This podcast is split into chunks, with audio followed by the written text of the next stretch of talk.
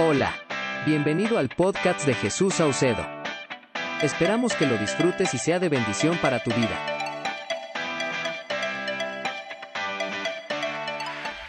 Juan capítulo 11, vamos a, a leer el verso 17. Desde el verso 17, creo, creo que, no me acuerdo la verdad qué, qué versión anoté, creo que es la NBI. Si es que empieza a su llegada, Jesús encontró con que Lázaro llevaba ya cuatro días en el sepulcro, esa es, ¿ya? Creo que es la NBI. Y lo que pasa en esta historia es conocida, me encanta mucho porque eh, Jesús era seguido por mucha gente, ¿sí? Había multitudes que seguían a Jesús. Eh, muchos lo seguían porque Jesús hacía milagros. ¿sí? Eh, Jesús los alimentaba en muchas ocasiones. Dice que una vez habían cinco mil personas sin contar niños y mujeres y Jesús multiplicó el alimento y mucha gente comió ese día. Y aparte de ya pasó Europa los discípulos, ¿no? ¿Sí? 12 canastas llenas. Cabalingo. Impresionante ese milagro. Y en otra ocasión, otros cuatro mil más, igual hambrientos los cuatro miles, los seguían. Jesús hizo otro milagro y los alimentó. Ahora, me llama mucho la atención porque no hay un registro de esos cinco mil quizás, o no hay una historia donde de ese grupo de los cinco mil ¿sí? salió tal persona, no sé o de ese grupo de los cuatro mil salió tal persona. O sea, mucha gente la verdad lo seguía a Jesús. Muchos porque quizás sus enseñanzas también eran muy buenas, las tenemos hasta el día de hoy, ¿no? Y muchos les gustaban, ah, qué hermosa prédica, decían, ¿no? Lo anotaban incluso algunos, ¿sí? Tenían su libreta ahí. O no sé en no, su papiro ahí, ¿no? Lo anotaban. Qué hermoso mensaje, me quebrantó, ¿no? Me tocó. ¿Has escuchado esos comentarios? Que son reales. La palabra de Dios nos edifica, la palabra de Dios nos confronta, la palabra de Dios nos anima. Y mucha de esta gente eh, recibía el mensaje con alegría. Muchos les encantaba, seguro, cómo Jesús contaba las historias. Dice que Jesús era capísimo para ocupar un recurso literario conocido como la parábola. ¿sí? Y Jesús contaba muchas historias. Él caminaba, veía algo seguro, creatividad sucedía en su cabeza y empezaba a contar historias y de eso sacaba enseñanzas impresionantes. Tan impresionante que los niños iban tras Jesús. A mí me encanta eso porque hemos visto películas donde Jesús es muy, no sé, es muy hasta elocuente, se mueve con tanta calma. No sé, ¿han visto esas películas? Donde es como que está como que lejos, pero la verdad que Jesús les hacía cara, les sacaba lengua a los niños. ¿Por qué? ¿Por qué digo eso? Porque dice que los niños querían ir donde estaba Jesús. Jesús tenía ese carisma para que los niños lo amen y quieran acercarse a Él. Pero lastimosamente de esa multitud eh, no sé si muchos lo siguieron de verdad, quizás algunos no, pero hay como que ciertos círculos eh, que encierran la vida de Jesús. Uno son la multitud y yo quiero que te identificas, te identifiques con cualquiera de estos círculos. Quizás sos uno de la multitud más. Uno que solamente sigue a Jesús, le gusta sus enseñanzas, le gusta escuchar su mensaje, es más, de seguro has recibido un milagro en tu vida. O quizás recibís muchas bendiciones diarias que las pasás, ¿no? Por ejemplo, a todos, creo que a nadie nos ha faltado el alimento esta semana, ¿cierto? Todos tenemos ropa, todos tenemos ropa, ¿no? Y muchas veces le dejamos desapercibidas esas cosas, pero es Dios dándonos de su provisión, Dios proveyéndonos el alimento, Dios bendiciéndonos. ¿Cuántos tienen salud? Está de moda el dengue, ¿no? ¿Sí? Pero gracias a Dios que estamos aquí sanos. Quizás algunos les dio el dengue, no lo sé, Pero ¿saben qué? Dios es fiel y es bueno y Él cuida de nosotros. Amén. Entonces, quizás muchos estamos aquí porque solamente nos gusta el mensaje, qué linda, qué linda la predica, qué lindo cómo Jesús me hace sentir, dicen algunos, ¿no? Ah, sentí cositas acá, algunos dicen, no, no, no lo pueden explicar, pero solamente están ahí como que parte de la multitud. El segundo círculo era un círculo un poco más cercano a Jesús y eran parte de los doce discípulos. Estos doce discípulos eran personas que estaban con él en las misiones, en, no sé, en las tareas que Jesús hacía. Iban con él hasta dormir con él, iban a la venta, comían el pollo con él, ¿sí? Estaban con él todo el tiempo. Obviamente aprendían mucho, eran más cercanos. Yo no sé si es que vos sos de la multitud o quizás sos de los discípulos. Los discípulos saben que hacen lo que su maestro les enseña. Un discípulo no solamente era alguien que escuchaba ahí de palco de lejos y se iba, ¿no? Sino que un discípulo seguro decía, ah, gente, ¿saben qué? Aquí hay asientos, pasen, escuchen, no sé. Iban y predicaban con él. Jesús los mandaba, dicen, una ocasión de dos en dos, iban y predicaban a todas las partes. Iban a anunciar el Evangelio. Muchos de ellos incluso no le importaba perder la vida. Había uno que se llamaba Dídimo, el gemelo, le decían. ¿Sí? Y este dice, ah, si es que vos vas a ir a Judea y seguro te van a apedrear, pues no importa si nosotros morimos, vámonos con vos. Y un discípulo tenía ese compromiso con Jesús. ¿Vos sos de la multitud o sos de los que tienen un compromiso con Jesús? alguien que está haciendo la labor para Jesús, alguien que está trabajando codo a codo, que se ensucia las manos. Pero espera un rato, ahora el primer círculo era la multitud, el segundo círculo, ¿quién es? Los discípulos. De esos discípulos hay tres discípulos que son mucho más íntimos, ¿sí? Que estaban en todas con Jesús, ya no lo dejaban esto ni respirar, ¿no? O sea, Jesús se iba a orar y ellos se iban tras de él, ¿no? O sea, y vieron los milagros más impresionantes, Juan, Jacob y Pedro. Pero aparte de estos discípulos, ¿saben qué? Había otro tercer grupo. Y este grupo lo conocía, pero de verdadcita, ¿sí? de verita, de verita. Este grupo a mí me encanta. La verdad que yo siempre le he dicho que me gusta y me identifico mucho con Pedro, ¿no? Pero al darme cuenta de este, de este personaje o de este grupo de personajes, ya no quiero ser Pedro. ya no me interesa caminar sobre las aguas, ya no me interesaría sanar con mi sombra. ¿sí? Si es que algún día pudiera elegir ser un personaje de la Biblia, quisiera ser como este que vamos a ver. Y este se llama Lázaro. ¿sí? Y este Lázaro lo conocía, pero de verdad. O sea, dice que Lázaro vivía en una comunidad que se llamaba Betania. Y Jesús, de seguro, Jesús tenía muchas cosas que hacer. Jesús fue la persona más ocupada en, este, en esta tierra cuando lo pisó. Sí, el hombre más ocupado. Y me impresiona porque nunca, nunca dejó de dedicarle tiempo para Dios.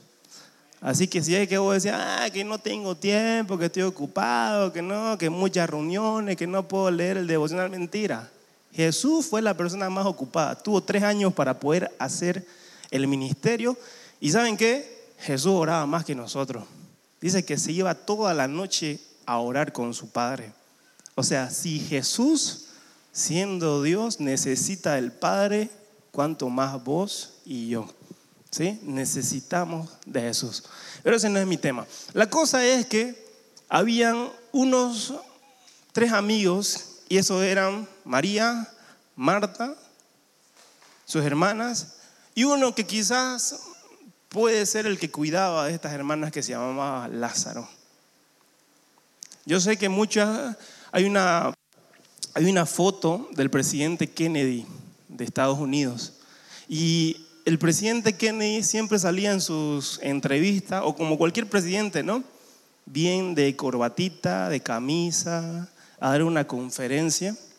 Pero hay unas fotos que son bien icónicas, que las puede ustedes buscar hasta en internet, donde él está en su oficina y abajo está su niño, su, su hijito. En otra foto él está con el teléfono ahí charlando y en otra su hijito le está como que jalando el pantalón. Y él está disfrutando de su hijito. ¿Por qué? Porque el presidente Kennedy para su hijito no es el presidente Kennedy, ¿no? Sino que es su papá. Y estos tres amigos conocían a Jesús no como el predicador, ¿sí? el que reunía las masas, el que sanaba. Obviamente sabían que Jesús hacía milagros, sabía que Jesús era Dios, pero estos saben que se tomaban el té con sonso en la mesa. ¿Sí? O sea, ¿qué cosa eso? Miren, miren lo que pasa. Verso 2 de Juan capítulo 11. Había un hombre enfermo llamado Lázaro, que era de Betania, el pueblo de María y Marta, sus hermanas. María era la misma que ungió con el perfume al Señor y le secó los pies con sus cabellos. Las dos hermanas mandaron a decirle a Jesús, Señor, tu amigo querido está enfermo. Este Lázaro no era un discípulo de los doce, pero ¿saben qué? Era un amigo. Esos amigos que vos a las 12 de la noche, súper impertinente, le decís, viejo, estoy afuera de tu casa, ¿no? charlemos un rato. Esos amigos que, oye, no tengo para el pollo, me prestas, ¿no? con total confianza, sabes que te va a ayudar. ¿no?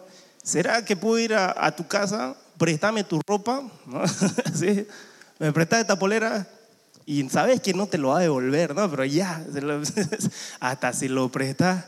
Y así era la relación que tenía Lázaro con Jesús. Quizás Lázaro no lo vamos a encontrar como alguien que hacía milagros todo el, todo el tiempo. Quizás no vamos a encontrar muchas historias de Lázaro, ni un registro tan extenso de él en la Biblia, pero ¿saben qué? Lázaro era amigo de Jesús. De esos amigos, Jesús no le importaba hablar con Lázaro de dogmas, de doctrina, si es que Jesús estuviera en ese tiempo, me imagino que hablarían de fútbol. ¿no? Mirate la Champions, ¿no? Este, mirate la pelea de kickboxing, ahí Jesús súper fanático, ¿no? ¿Qué equipo va? Oriente, Blooming, y charlaban de lo que sea, porque no le importaba a Jesús ser la persona que estaba en la multitud, o el predicador, o el de corbata, él era su amigo con el que pasaba tiempo, ¿sí? A mí la verdad que me encanta eso, y yo no soy tan famoso. Yo no soy, pero a veces los hermanos van a mi casa, tomamos el té, nadie aquí, y quieren hablarme de la Biblia. Y está bueno que hablemos de la Biblia, pero no quiero yo predicar, ¿sí? quiero charlar de otras cosas, quiero charlar de música, quiero charlar de producción, de cosas que me apasionan, no sé. Y así me imagino que Jesús hablaba con Lázaro. ¿sí? Jesús no es que estaba todo el tiempo pendiente, hoy vamos a predicar esto. ¿Por qué? Porque Jesús tenía confianza con Lázaro. Hablaban de cualquier otra cosa, de todo, de, todo y nada. ¿Alguien tiene amigos así? ¿Alguien tiene amigos acá o nadie tiene amigos acá? Jesús y Lázaro hablaban de todo y de nada. ¿sí? Hablaban de la Biblia, Jesús les contaba y cómo creó, cómo él estaba al inicio de la creación, cómo él habita la eternidad, pero también le hablaba, no sé, le chismeaba y no, ah, ¿sabes qué? ¿Cómo sanea a una mujer sangrona, una mujer con flujo de sangre? Le decía, ¿no? El otro día hice un milagro impresionante, sané a un paralítico y así le contaba a Jesús milagro tras milagro. Impresionante. Pero dice que sucede algo que nadie esperaba. Lázaro de pronto tiene una fiebre. ¿Sí? Una fiebre, no sé la verdad que tenía Lázaro, pero la cosa es que, atento todo, que, Lázaro, perdón, hay material nuevo aquí, ¿ya? Qué bueno que lo están grabando. La cosa, no puedo a veces con mi cerebro, La cosa es que Lázaro está enfermo y pongámosle que era una fiebre, ¿ya? o era dengue, ¿sí?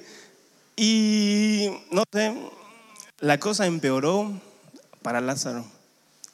Ya no solamente era una fiebre, sino algo más. La cosa es que Lázaro estaba enfermo. Dice que le mandan a avisar a Jesús, tu amigo querido Lázaro, con el que jugás play, no sé, ¿sabes qué? Está enfermo. Si es que estuviera en este tiempo, hubiese sido un WhatsApp quizá. Imagínense Jesús en medio sermón, ve de seguro el WhatsApp de reojo simplemente a Lázaro, después lo leo y lo vistea. ¿Sí? Dice, estuvo ahí Jesús dos días. O sea, esos, esos mensajes que responde de dos días como sin nada después, así, Jesús estaba. Vamos a leerlo porque después dicen que me invento cosas. Verso 4. Cuando Jesús oyó esto, dijo, esta enfermedad no terminará en muerte, sino que es para la gloria de Dios, para que por ella el Hijo de Dios sea glorificado. Aparte de una enfermedad física, que es lo que está sucediendo aquí en Lázaro, este pasaje relaciona con algo espiritual. ¿sí? sí, es verdad, podemos tener enfermedades físicas, pero también enfermedades espirituales. Y sea la situación que estés pasando, una enfermedad física, déjame decirte que, como dijo el pastor Rafa el otro día, Jesús no está nervioso. ¿sí? No, él no se asusta. Él no es que hay esta enfermedad ahora, ¿cómo la sano? ¿No? Hay este dengue ha evolucionado. ¿No? El COVID, una nueva enfermedad, ¿y cómo voy a tenerla? No, Jesús no se pone nervioso de eso, Él conoce todo. Él sabe el futuro, Él habita en la eternidad, Él conoce el presente, Él vivió en el pasado, Él está en el mañana. Medio raro eso para nosotros, ¿no? Tenemos mente finita, pero Él ya lo sabe todo. Y Él no está nervioso por la situación. Y es más, cuando vos decís, ay, ya no tengo plata para el alquiler, me va a cortar el internet hoy, ¿no? Porque sin internet ya ni vivimos. Tengo que pagar la luz, el agua, no me va a alcanzar. Y vos seguro estás nervioso por todas esas cosas. Jesús muchas veces dice, tranquilo, esta enfermedad, esta situación, ¿sabes qué? Va a ser para la gloria de Dios, para que el Hijo de Dios sea glorificado. Jesús amaba a Marta, a su hermana y a Lázaro. ¿Cómo es eso que Jesús los amaba y no sé, qué mal amigo podemos decir, no? Jesús se supone que lo amaba, pues tenía que ir rapidísimo a ver cómo estaba su amigo querido Lázaro. A pesar de eso, el verso 6, cuando oyó que Lázaro estaba enfermo, se quedó dos días más donde se encontraba. ¿Por qué? Porque Jesús no le asusta tu enfermedad. Jesús no le asusta la situación económica que le estás pasando. Jesús no le asusta esa situación, ese problema que estás viviendo. ¿Sabes qué? En Él, sabe, en Él vas a encontrar paz. En Él vas a encontrar alegría. Hay gente que vive en depresión y ya es parte de su vida, que vive seis meses, siete meses y dice, ah, no, no encuentro salida, no sé cómo volver a sonreír, no sé cómo volver a encontrar alegría. ¿Sabes qué? Jesús dice, tranquilo, esto va a ser para mostrar la gloria de Dios. Amén. ¿Alguien lo cree? Y ahí se ponen a charlar con sus discípulos, le, le un recuento. Entonces empieza a decir, ¿sabes qué? Vamos a ir a, a Betania. Sus discípulos dicen, pero ¿sabe qué? Si ahí te apedrearon, Jesús, vamos a morir. Y había un discípulo que es el que les comentaba. Jesús le dice ahí, ¿saben qué? Es que Lázaro está durmiendo, le dice. Sus discípulos medio que no le agarraron la metáfora, le dice, ah, seguro se va a despertar cualquier rato. Jesús le dijo, no, no es que se va a despertar, sino que ha muerto. Y uno de sus discípulos dice, entonces Tomás, apodado el gemelo, dijo a los otros discípulos, vayamos también nosotros para morir con él. Así es un discípulo. Vos estás en el montón, sos parte de la multitud, te gustan los mensajes, has aceptado quizás a Jesús, te has bautizado incluso. Escuchas sermones todas las mañanas de Dante Gebel, o no sé quién es tu predicador favorito. O escuchas la radio cristiana, estás en enlace todo el tiempo. Escuchas mi podcast, ¿sí? y te alimentas, pero es solamente Ah, qué bonita enseñanza, qué bonito mensaje. Gracias Dios porque no me faltó la comida esta semana, gracias Dios porque no me faltó el alimento, o sos como un discípulo que se compromete con la obra. Aquí este dídimo, este gemelo Tomás, este, dijo, no importa, yo voy a morir y vamos todos y no a morir. Vamos todos a morir, si es que lo apedrean a Jesús, pues nosotros estamos ahí. Un discípulo comprometido con su maestro. Un discípulo corre una milla extra. ¿Saben qué? El otro día que pasó el retiro de carnaval, este, quizás muchos no saben, pero hay cosas que se llevan de acá, ¿no? Muchísimas cosas. Se lleva este teclado, no sé qué, parlante, y tampoco se quedan allá, pues no, no es que, ay, Señor, transportalo por favor, de los lotes hasta allá. Y se transporta. No pasa, sucede así. Hay gente que viene aquí y lo carga.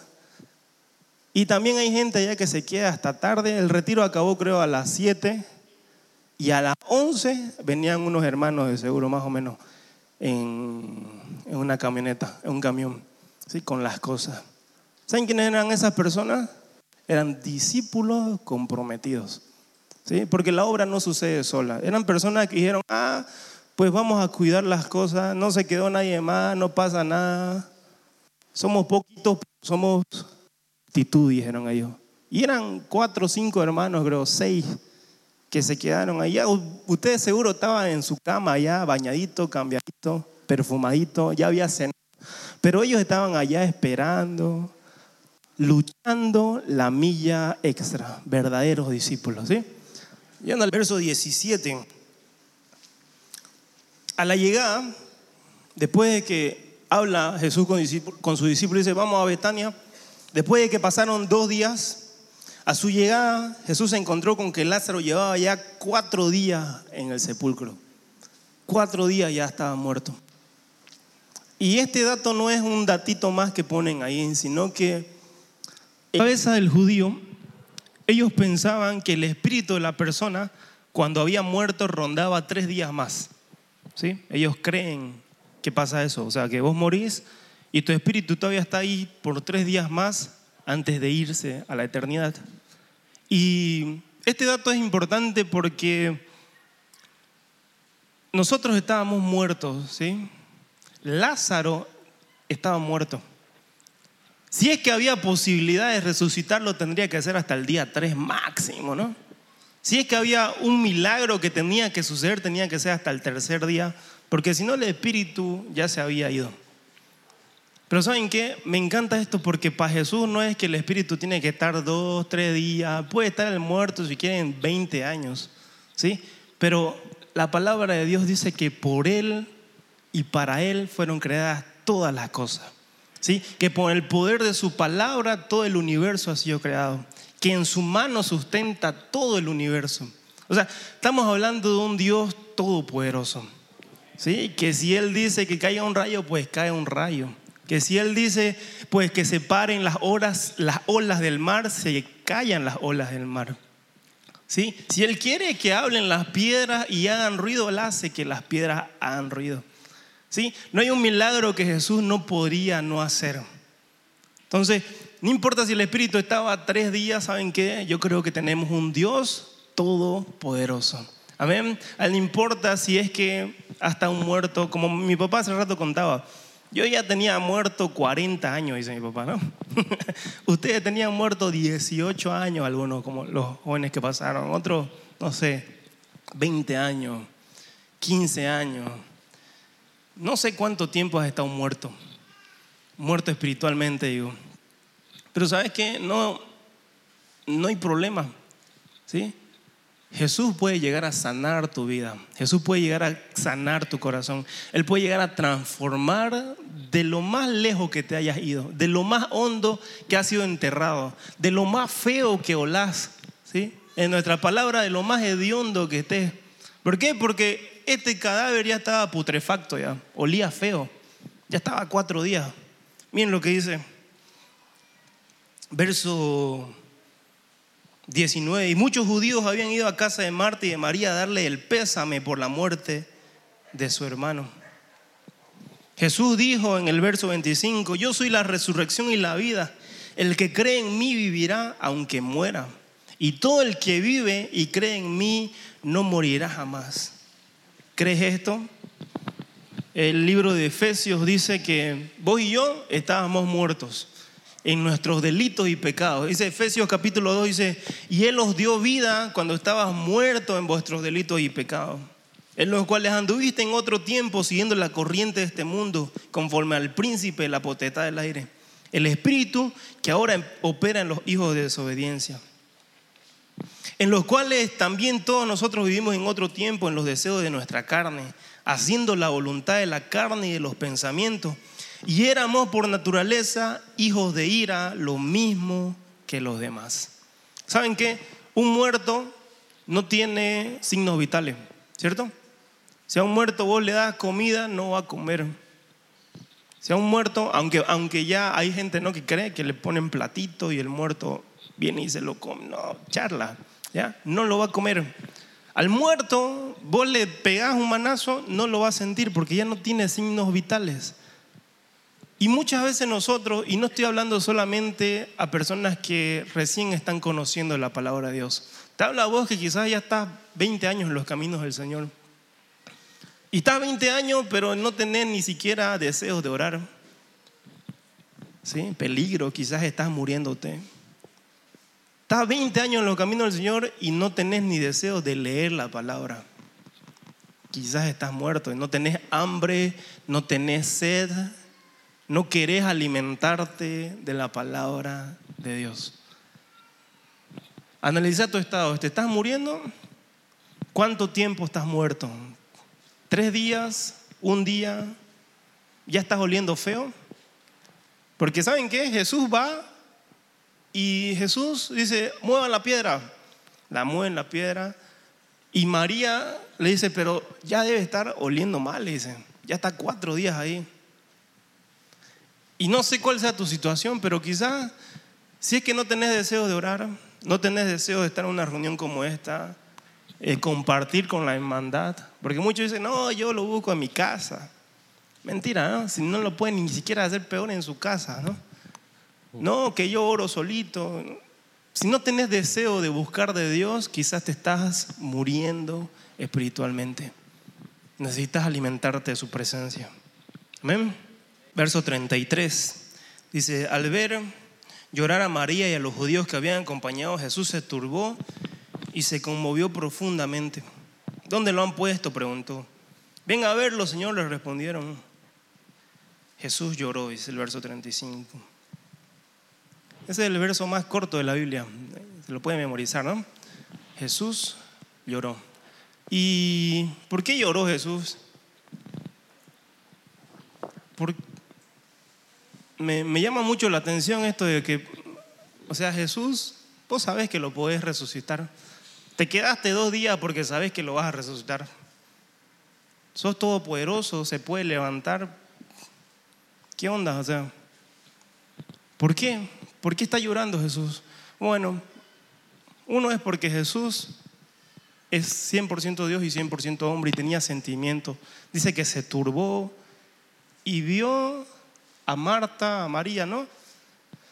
Dolorido, no sé, apesadumbrados, con mucho dolor, y también era su amigo y lo había visto ya en la tumba. Pero otra razón que creo que es la, la más lógica es que a Jesús no le gustó quizás mucho cómo reaccionó Marta y María. Yo les conté que Jesús pasaba tiempo con ellos. O sea, Jesús les contaba que él había sanado a paralíticos muchas veces. Jesús les contó que había sanado a una mujer con flujo de sangre. Jesús mismo en persona iba a sus casas y les contaba milagro tras milagro. Y ellos confiaban en Jesús. Pero ¿saben qué? A Jesús aquí le está doliendo que sus amigos se olvidaron quién era Él. A Jesús le está doliendo que sus amigos que sabían que lo podía levantar, que sabían que le podía dar vida, que lo podía resucitar de, los muertos, estaban ahí tristes y llorando. Y muchas veces nos pasa eso, que nosotros sabemos quién es Dios, Cantamos aquí que Dios es poderoso, que Dios es omnipotente. Cantamos aquí que Dios es bondadoso, que Él es nuestro sanador, pero la fe se va cuando hay un momento de turbulencia. Y Jesús dice, pero ¿acaso no me conoces? ¿No sabes que yo tengo todas las cosas bajo control? Tranquilo, esa situación se va a resolver. Quizás no va a ser a tu tiempo, va a ser a mi tiempo. Quizás te voy a decir que no, está bien, pero aún así tengo el control. Quizás sí te voy a decir que sí, para que estés tranquilo, no sé. O quizás te voy a decir que no, porque esa situación te va a alejar de mí. Pero sabes que sea sí o sea no, yo tengo todo bajo control. Y muchas veces nos sucede eso, iglesia, que nosotros sabemos quién es Dios, pero perdemos la fe. Y Jesús se pone triste porque hemos dejado de confiar en quién Él es. ¿Alguien ha visto un milagro acá? ¿Nadie? ¿Nunca jamás? Levante su mano a ver. Pues. Sí. ¿Sí? Sabemos cómo Él actúa, sabemos cómo Él obra. Él no cambia, no es que se le acaban sus milagros, no es que Jesús es, ucha, ya hice mis tres milagros del día, el cuarto ya no me sale, ¿no?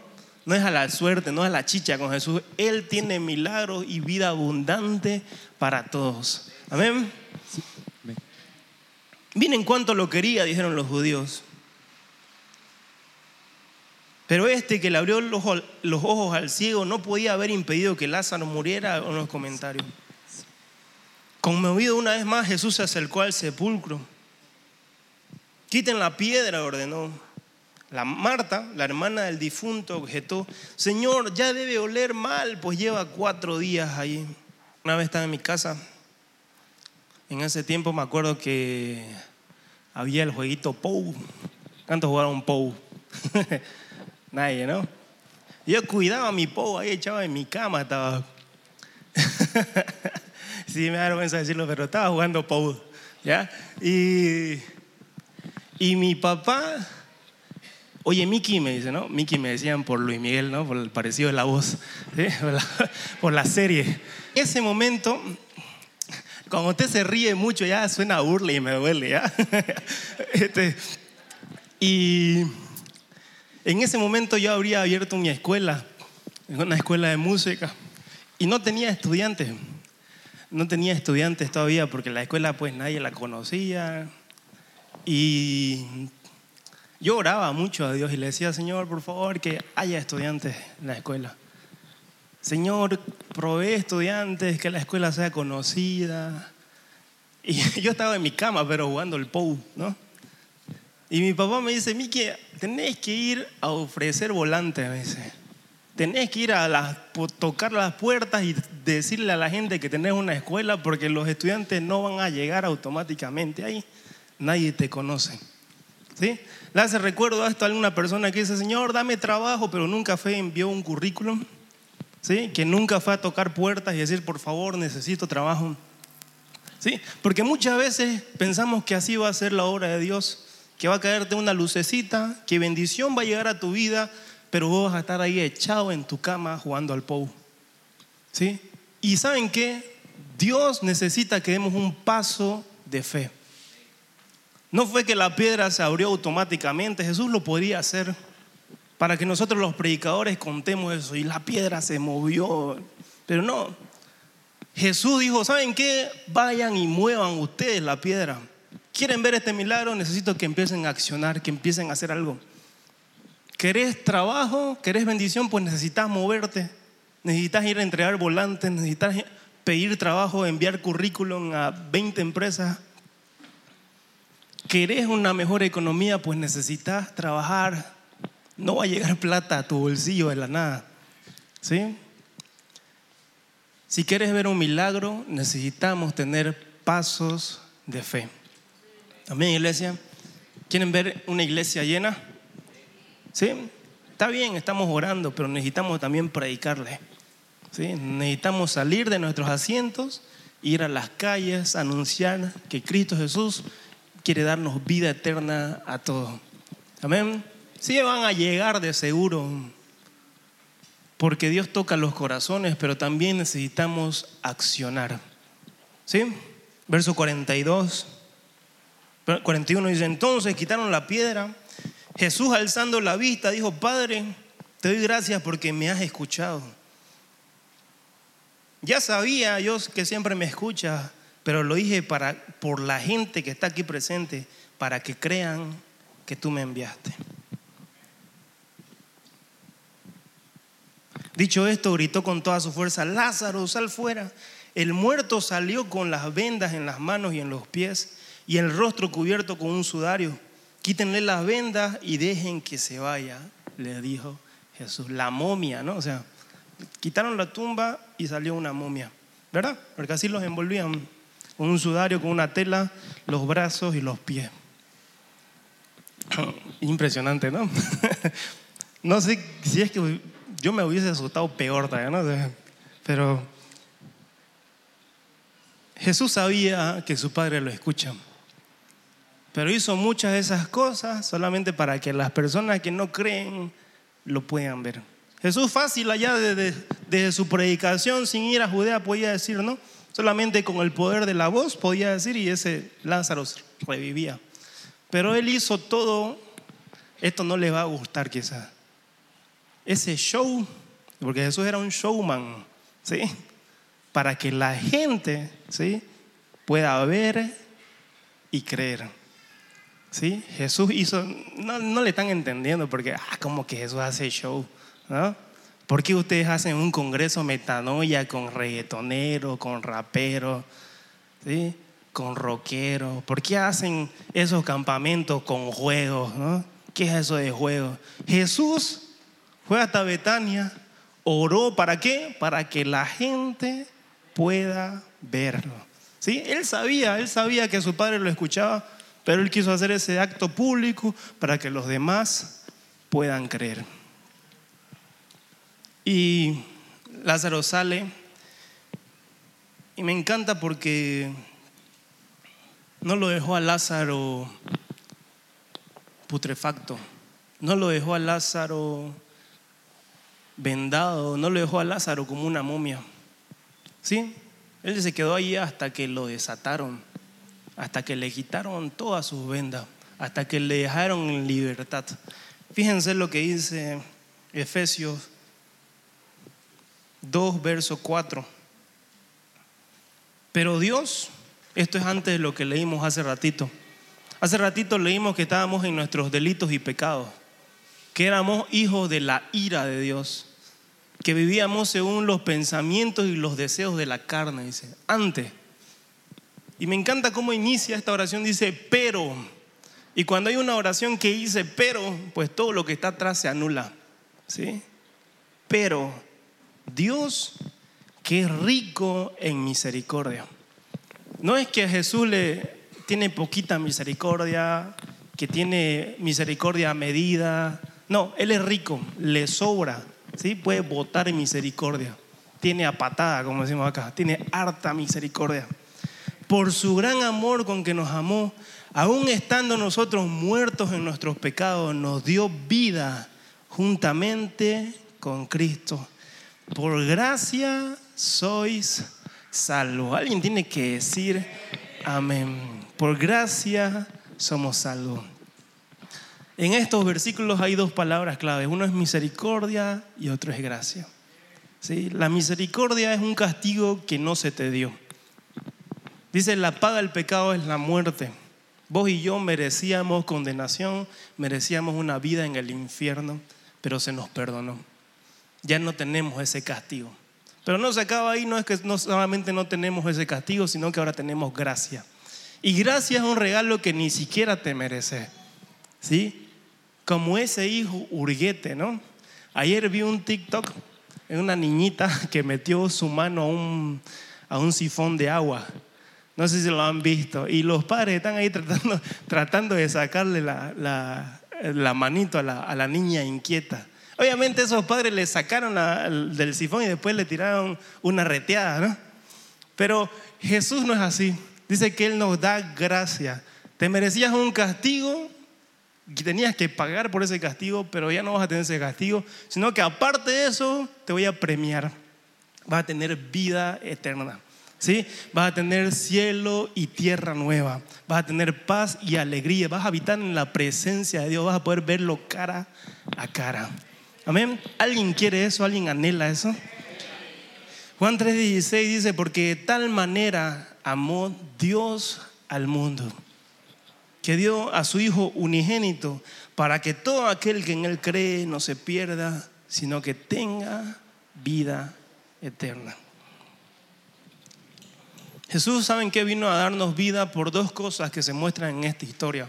Uno era para que esa enfermedad, esa situación, sea para glorificar el nombre de Dios.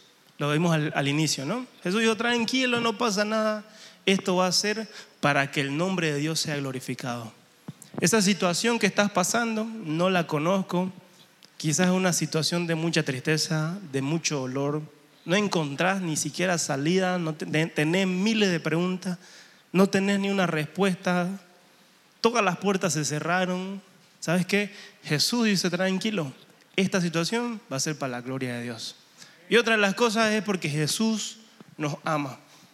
El verso 33 de Juan 11 dice, miren cuánto lo quería a su amigo Lázaro.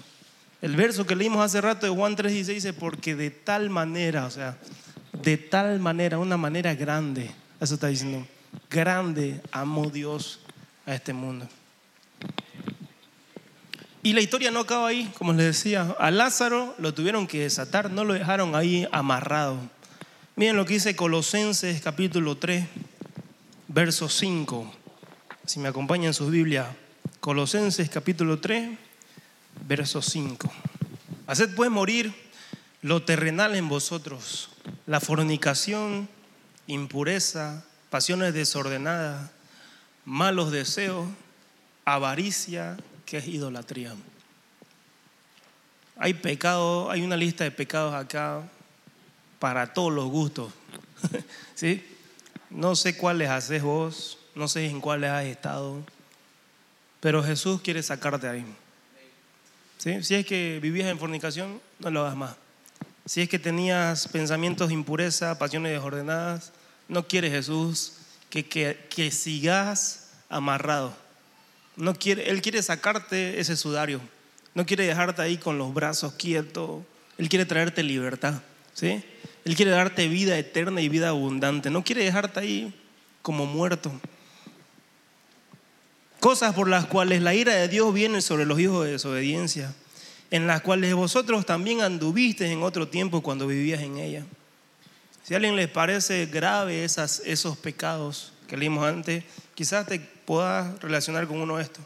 Pero ahora dejad también vosotros todas estas cosas. Ira, ¿alguien ha tenido ira alguna vez?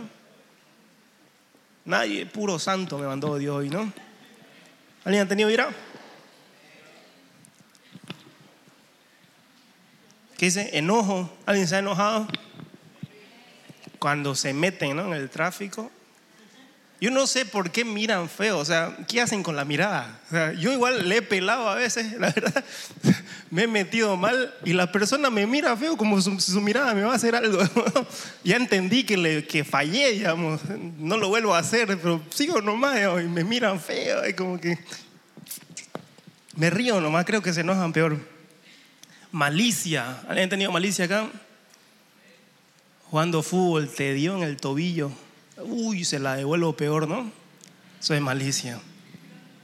La vecina que te bota la basura a tu lado, no, cuando barra se la dejo toinga a su lado, ¿no?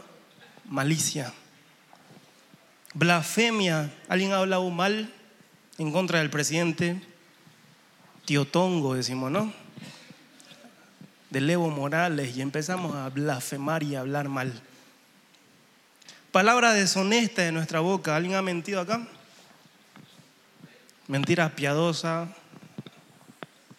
Se la puse fácil, pero no existe mentira piadosa, existe mentira nomás, ¿ya? ¿Alguien ha mentido? No mintáis los unos a los otros, habiendo despojado del viejo hombre con sus hechos. ¿Saben qué? Jesús no solamente nos quiere quitar esa vestidura sucia y vieja del sudario, mm, quiere quitarnos esa vestidura de la momia, ¿sí? no solamente nos quiere quitar eso, sino que nos quiere vestir de nuevo. ¿Sí? Nos quiere dar una nueva vestimenta. Y dice así, revestidos del nuevo, el cual conforme a la imagen del que lo creó se va renovando hasta el conocimiento pleno, donde no hay judío ni griego, circuncisión, 12, vestidos pues como escogidos de Dios, santos y amados.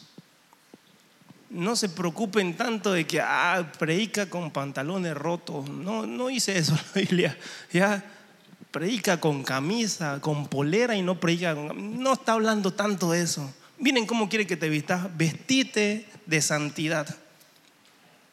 ¿Sí? Vestidos de santidad. Vestidos como escogidos de Dios, santos y amados, de entrañable misericordia. De benignidad, de humildad, de mansedumbre y de paciencia. Este Iván yo por esta cosa le, cada rato le molesto. Pero de verdad, a mí hasta, ¿por qué? Porque pasan muchas cosas en todo este momento. Y él, yo digo, mucha, cualquier ratito se va a cansar y me va a gritar, digo yo, con miedo, Iván, ¿no? Pero él tiene mucha paciencia, la verdad. Iván, subirle, bajarle la guitarra, ¿sí? a mutearla a Mayer, le está cantando mal, ¿no? y, Iván está ahí, y está ahí haciendo cosas y cosas y cosas. Pero, ¿qué tiene? Tiene paciencia. ¿Sí? ¿Saben qué? Vistámonos de amor, dice, ya no mintamos más. Seamos mansos, seamos benignos, demos bondad, devolvamos el bien, el, ¿cómo es? El bien por el, por el mal, ¿sí? Demos amor a otras personas, aprendamos a perdonar. Miren lo que sigue. Verso 13, yo sé que esto uno lo quiere arrancar, ¿no? Lo quiere tachar, quiere saltarse esa, esa hoja de la Biblia. Dice, soportándonos unos a otros y perdonándoos unos a otros. Jesús nunca nos va a dar un ejemplo que él jamás hizo. ¿Sí? ¿Se acuerdan en la cruz? O sea, Jesús en el cielo con toda la gloria, ángeles cantándole afinadito, ¿sí? música celestial, todo hermoso. Y dice que se despojó, dejó toda su gloria y se vino aquí a la tierra a vestir harapos, a vestir ropa humana, andar en las calles polvorientas de Israel, con el solazo seguro. Y aparte para que lo escupan, aparte para que le digan vos sos hijo del diablo, aparte para que le pongan una corona de espina, aparte para que le peguen, para que le den latigazos, ¿Alguien ha visto La Pasión de Cristo? ¿Sí? Y es una película todavía eso, ¿no? ¿Cómo habrá sido para que lo claven en una cruz como el peor de los malhechores? Y me encanta Jesús porque en la cruz, en la cruz él pudo decir, Señor, abrí un hueco y que se caiga Antonio, que es lo que vos y yo hacemos muchas veces. Señor, que les caiga un rayo acá esto. Pudo haberlo hecho fácil, ¿no? Que se pudran en el infierno, pudo haber dicho. Que muchas veces lo que usted y yo pensamos. Pero saben que esa no fue su oración. Dios, Señor, estos no saben lo que están haciendo. Perdónalos. ¿sí? Perdónalos porque no saben lo que hacen. Y vos aquí viniendo a decir, ah, es que vos no sabés lo que me hizo, ¿no? Que lo perdone Dios porque yo no lo voy a perdonar. Esas son las, frases típicas, ¿no? Es que vos no sabes cuánto me ha lastimado.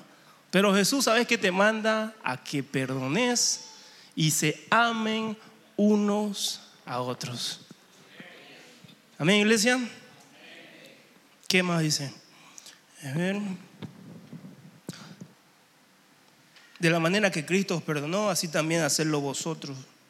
Y sobre todas estas cosas, vestidos de amor, que es el vínculo perfecto. A mí me encanta esto porque Jesús no quiere dejarte en la tumba.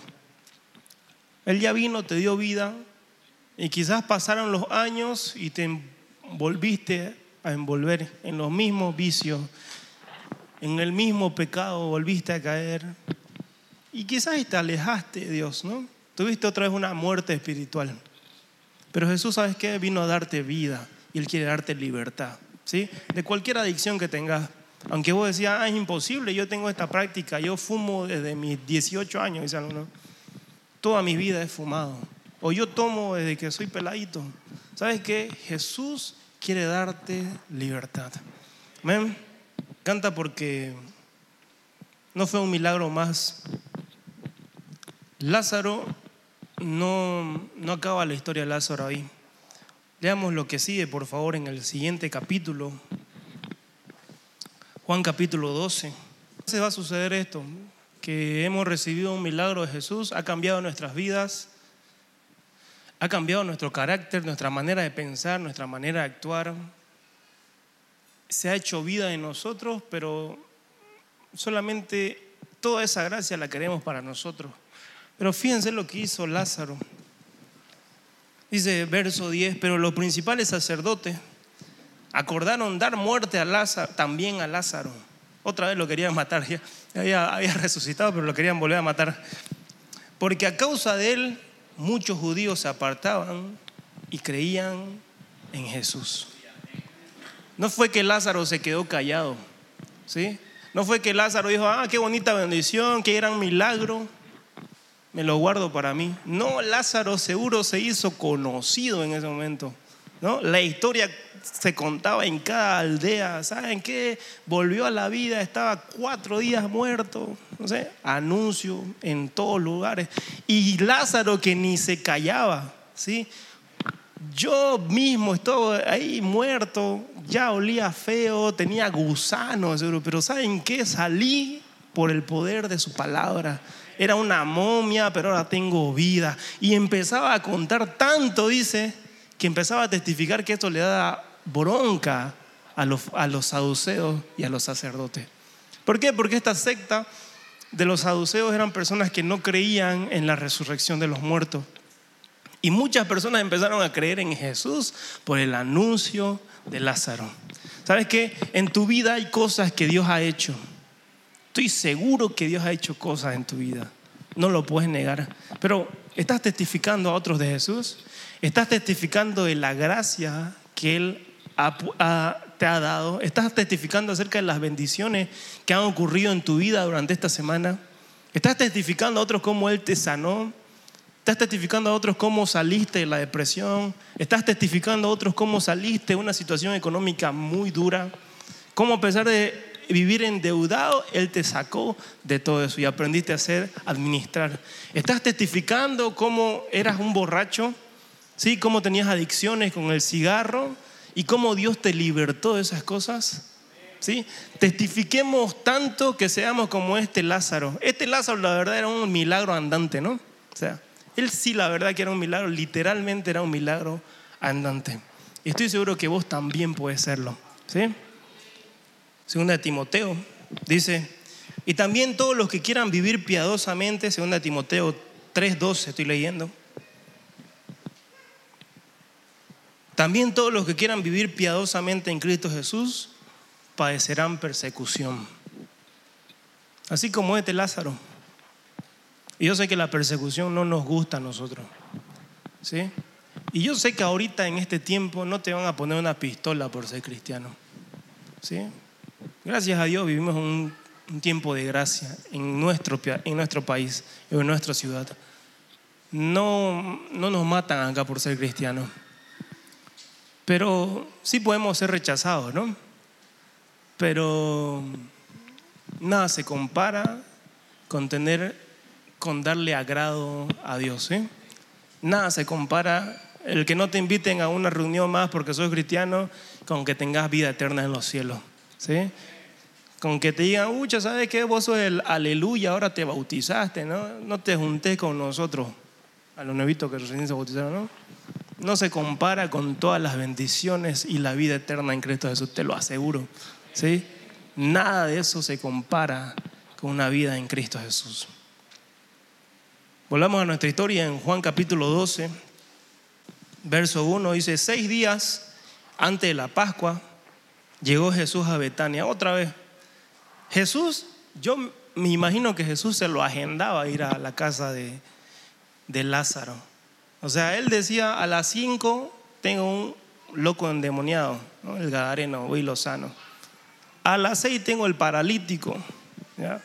A las 7 tengo la mujer sangrona.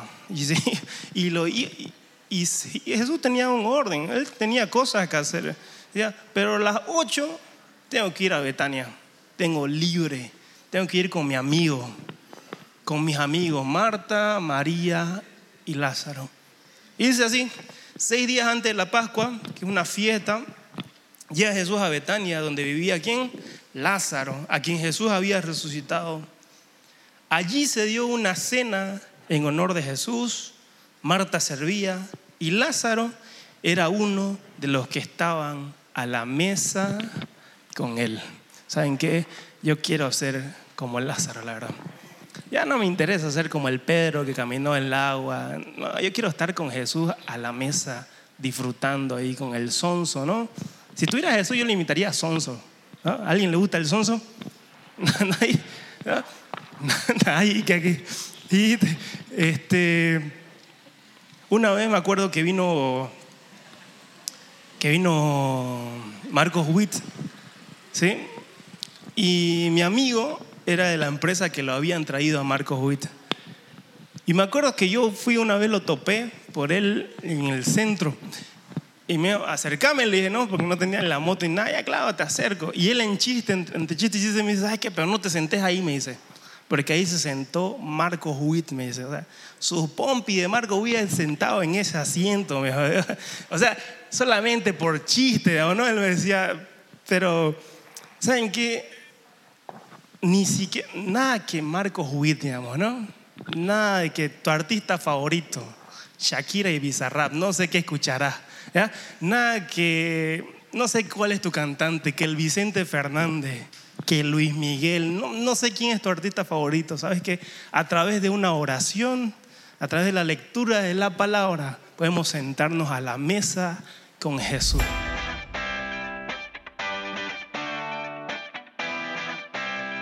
Esperamos que este mensaje haya sido de bendición para tu vida. Recuerda suscribirte y compartirlo con todos tus amigos.